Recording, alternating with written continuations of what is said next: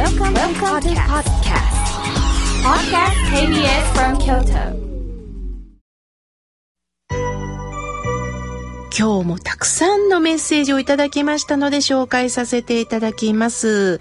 えー、メールをいただきました。ラジオママさんです。妙慶さんおはようございます。毎週聞かせていただいております。11月の上旬に井村屋さんの副社長さんが出演されてましたね。お話を聞いて胸が本当に詰まってきました。大変な経験をされた方のお話って本当に考えさせられます。とのことです。ああ、いろんな方に届いたんですね。ラジオママさん、ありがとうございます。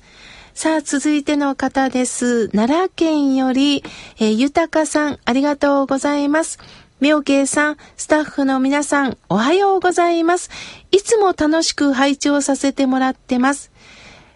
今週も体にジーンと響きました。とのことです。ありがとうございます。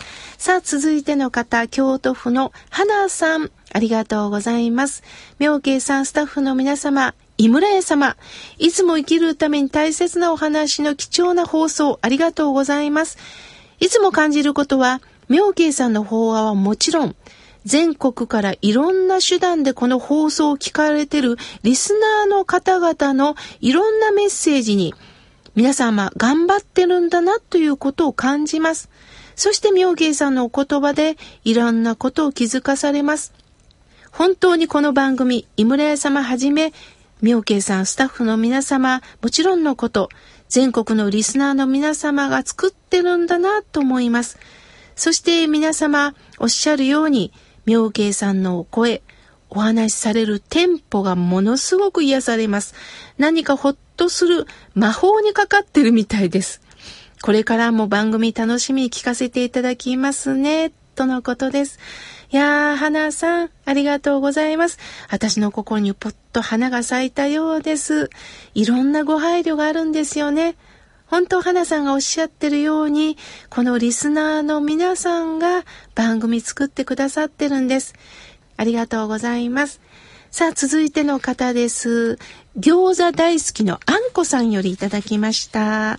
妙慶さん、スタッフの皆さん、いつも楽しみに聞かせていただいております。録音して何度も聞いております。今年の春から聞いたばかりで、今までもったいないことしたなと思っております。人生何があるかわかりませんよね。実は私にも晴天の霹靂と言えるような出来事がありました。小児の子供を持つ娘が離婚したんです。私はとにかくびっくりしてどうしたらいいかわからなくなりました。しかし嬉しいこともありました。最近音信不通だった親友とも再会できて心を通じ合うこともできたんです。とのことです。そうですか。ほんと人生は何があるかわかりません。娘さん、いろんなことがあったんだと思います。離婚から人の気持ちの移り変わりを知ります。でも娘さんは正直な気持ちで生きたかったのかもしれません。一つの選択だったと思います。それぞれの選択をしながら私たちは生きてるんですよね。だから答えは私はないと思っております。そんなことを感じながらあんこさん、親友とまた再会できたんですよね。これも嬉しかったと思います。いろんな人生の波の中であんこさんの人生が深まっていきます。娘さん守ってあげてくださいね。さあ、続いての方です。ラジオネーム、はじめさんよりいただきました。妙慶さん、スタッフの皆さん、おはようございます。えー、妙慶さんが僧侶になるまでの生い立ちを聞かせていただいた時には、ああ、苦労されたんだな、ということを実感いたしました。これから寒くなりますが、体に気をつけてくださいね、とのことです。私の気持ちも汲んでいただきまして、はじめさん、ありがとうございます。さあ、続いての方です。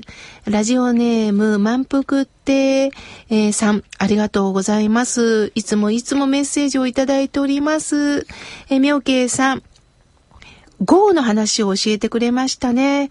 必ず人間には持ってるんですね。とのことです。そうです。私にもゴーがあるんですよ。ゴーっていうのはね、捨てることのできない私に抱えてる事実のことです。捨てたいと思っても捨てられないんです。それを生かすか、殺すかは私たち自身なんですね。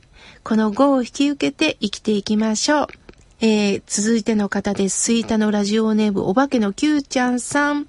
妙慶さん、いつもためになるお話を本当にありがとうございます。妙慶さん、これからもイベントありますか？参加して挨拶と握手したいです。とのことです。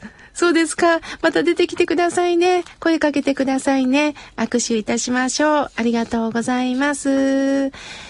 続いての方です。ラジオネーム、みさこさん、ありがとうございます。私は障害を持っております。講座があるのが分かってるんですけど、行けないんです。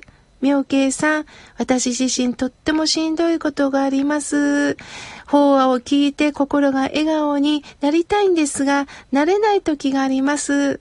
どうやったら妙慶さんにこれから会えるでしょうね、とのことです。ああ、そうですか、そうですか。このラジオを聴いてくださってるんですね。私は、美佐子さんのその辛さにこれからも向き合いたいです。なんで私は今この体なの？怒りも出るでしょう。だけども、きっと私たちにはない優しさがあるでしょう。私たちは感じることのない感覚があるはずです。その感覚をどうか活かしてください。今あなたにできることってないですか？絵を描くこと、そして何かを見ること、ちょっと何かを触って楽しむこと、歌歌えますか？何でもいいんです。あなたにできること一つやってください。それをぜひまた私に報告してくれませんか？それをまた私もいろんな方に広めたいです。これからも美佐子さん、つながってますよ。まだまだたくさんのメッセージをいただきましたが、残念ながら時間が来ました。次回紹介したいと思います。ありがとうございます。